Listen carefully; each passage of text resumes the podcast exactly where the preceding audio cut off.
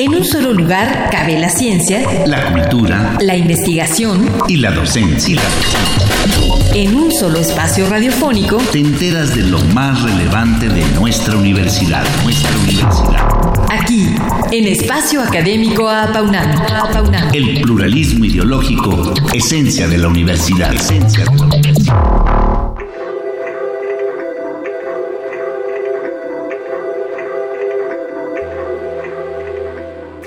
Hace unos meses, el 7 de septiembre pasado, vivimos uno de los terremotos más fuertes que se han sentido en territorio nacional desde 1932.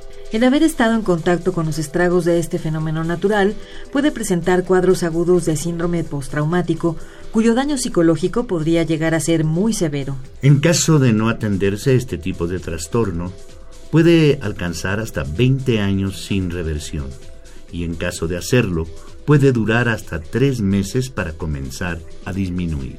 Por eso es que integrantes de un equipo de investigación de nuestra máxima casa de estudios visitaron Juchitán, Oaxaca, con la finalidad de evaluar el estado emocional de quienes sobrevivieron a este terremoto, entre otros proyectos en los que se hayan trabajando. De esto y más hablaremos en esta ocasión. Hoy volvemos a recibir al doctor Benjamín Domínguez Trejo y al doctor David Rodríguez para hablarnos de su investigación en torno al estrés postraumático en la población de Juchitán, Oaxaca, posterior al terremoto del 7 de septiembre pasado. Gracias por la invitación. Muchas gracias. Gracias. Muchas gracias.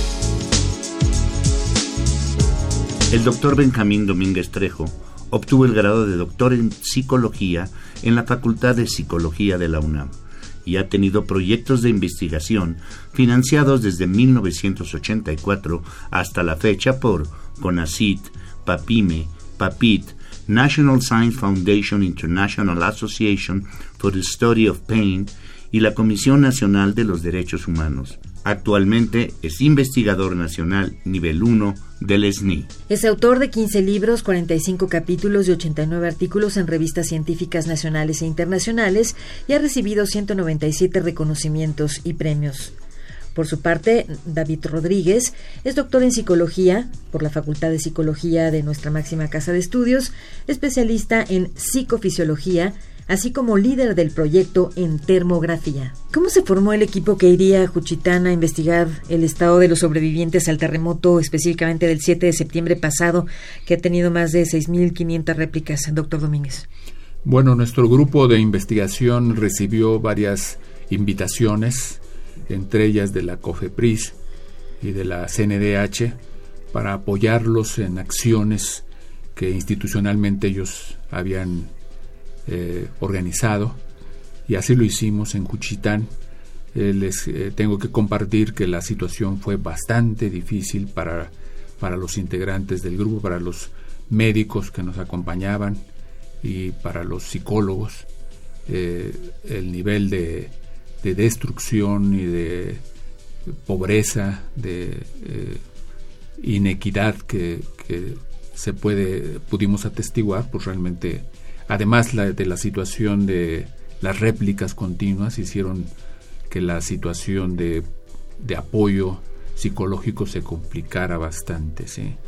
Eh, nuestro grupo tiene ya experiencia en estas situaciones, pero aún así el desafío eh, nos superó notablemente. ¿sí?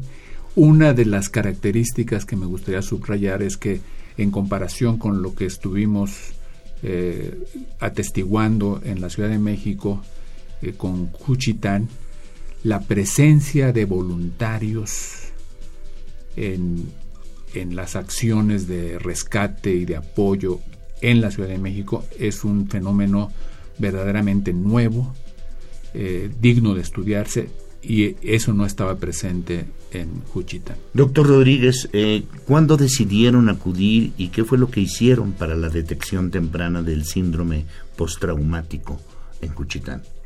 Bueno, una vez organizados en grupos de brigadas eh, por parte de la UNAM, eh, compuestos por médicos y psicólogos, como lo señalaba el doctor Domínguez, se decidió acudir a la, a la zona Íbamos preparados con algunos cuestionarios eh, breves, cuatro preguntas para determinar el autorreporte. También eh, se contemplaban algunos instrumentos eh, como muestras salivales para medir algunas alteraciones químicas en el organismo. Sin embargo, mm, no, se, no había condiciones sanitarias para poder ejecutar estas mediciones, ni las psicológicas ni las químicas. Entonces, al no poder levantar datos, nos vimos superados y no, no pudimos obtener los datos esperados. ¿Cuáles son entonces los recursos tecnológicos que se pueden utilizar en nuestro país en poblaciones que han sufrido este tipo de eventos? Justamente es una de las preocupaciones de nuestro grupo. Nosotros eh, reconocemos que los avances en, las, en la tecnología, en la tecnología médica para medir eh, a personas que han sufrido experiencias traumáticas han tenido grandes progresos, pero muchas de las tecnologías que existen comercialmente eh, solamente pueden ser usadas en escenarios hospitalarios. Lo que el compromiso que tenemos nosotros es en diseñar o adaptar tecnologías que puedan ser usadas en cualquier lugar con cualquier persona. Eh, justamente el convenio que hemos establecido con el equipo de ingenieros de la Universidad Autónoma de Querétaro, especialistas en mecatrónica, es eh, ideas que se concreten en dispositivos que puedan ser usados en cualquier lugar, incluso en Juchitán. ¿Qué tipo de apoyo psicológico necesitan las personas con este tipo de trastorno? Bueno, lo primero es que hay que hacer una distinción entre aquellos que se van a recuperar por sí mismos después de tres meses del evento y aquellos eh, sujetos que no logran recuperar su estabilidad emocional y social eh, van a requerir un tratamiento psicológico especializado, eh, algunas estrategias como de terapia cognitiva conductual, ya muy bien documentada su efecto en el impacto eh, fisiológico e inmunológico y en algunos casos más severos también hay medicina para tratar estos padecimientos.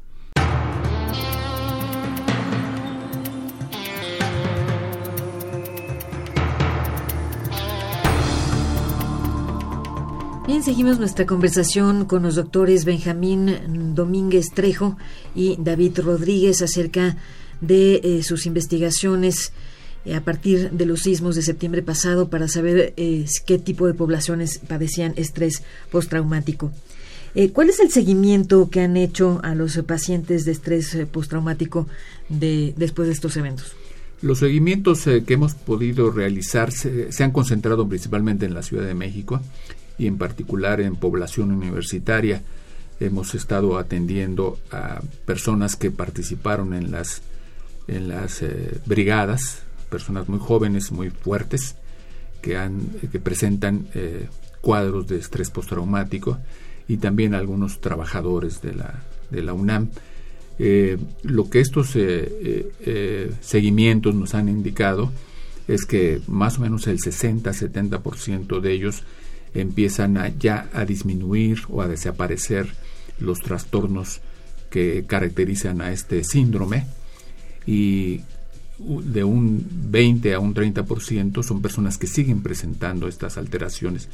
Recuerdo un caso en particular de una eh, maestra que perdió a su hermana en el derrumbe de Álvaro Obregón y una de las complicaciones traumáticas es que ella simplemente no acepta la muerte física de su hermana eh, eh, y esto la, ha llevado a, incluso a, dejar un poco su trabajo.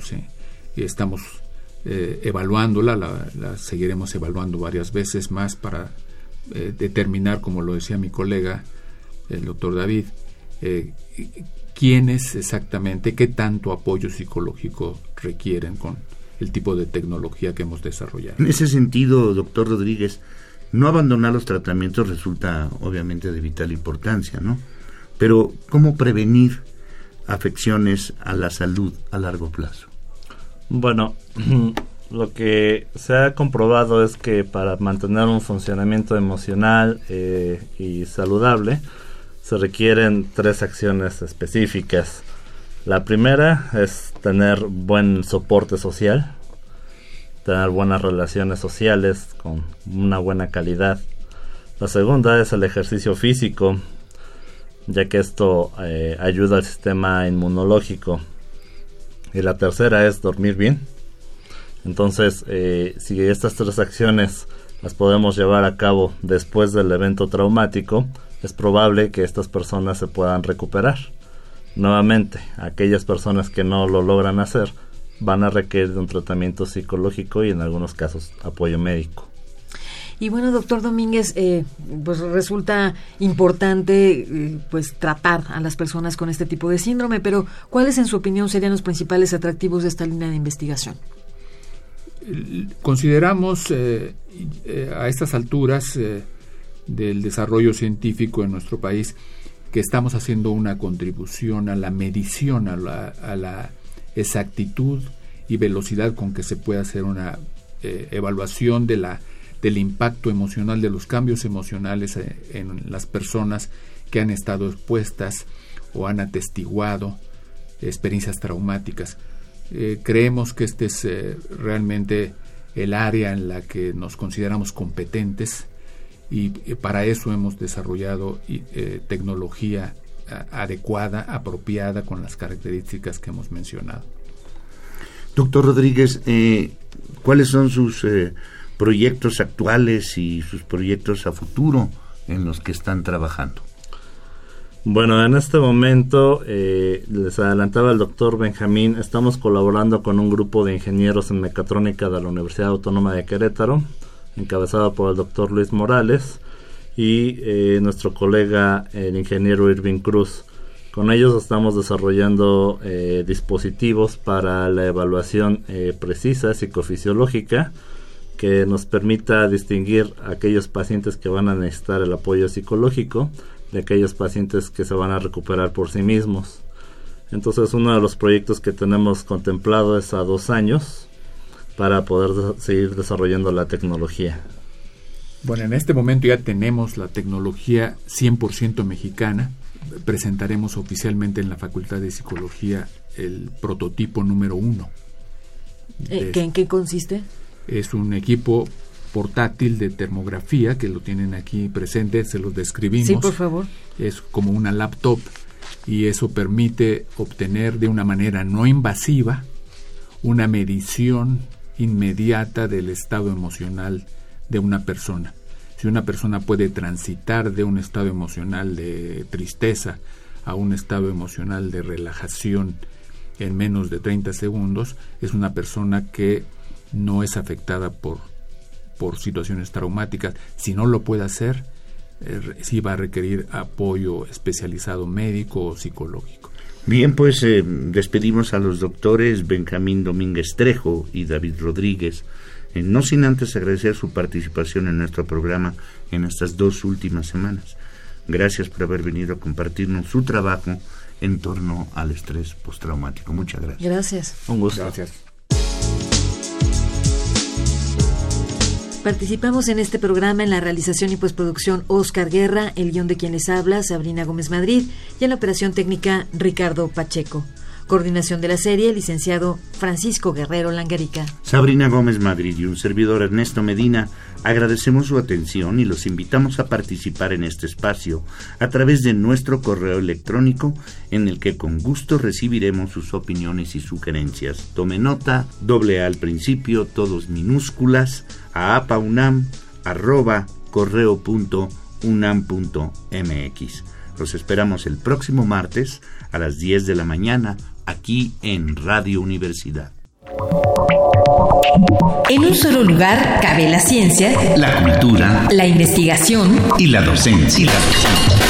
En un solo espacio radiofónico te enteras de lo más relevante de nuestra universidad, nuestra universidad. Aquí, en Espacio Académico Apaunam. El pluralismo ideológico, esencia de la universidad. Esencia de la universidad.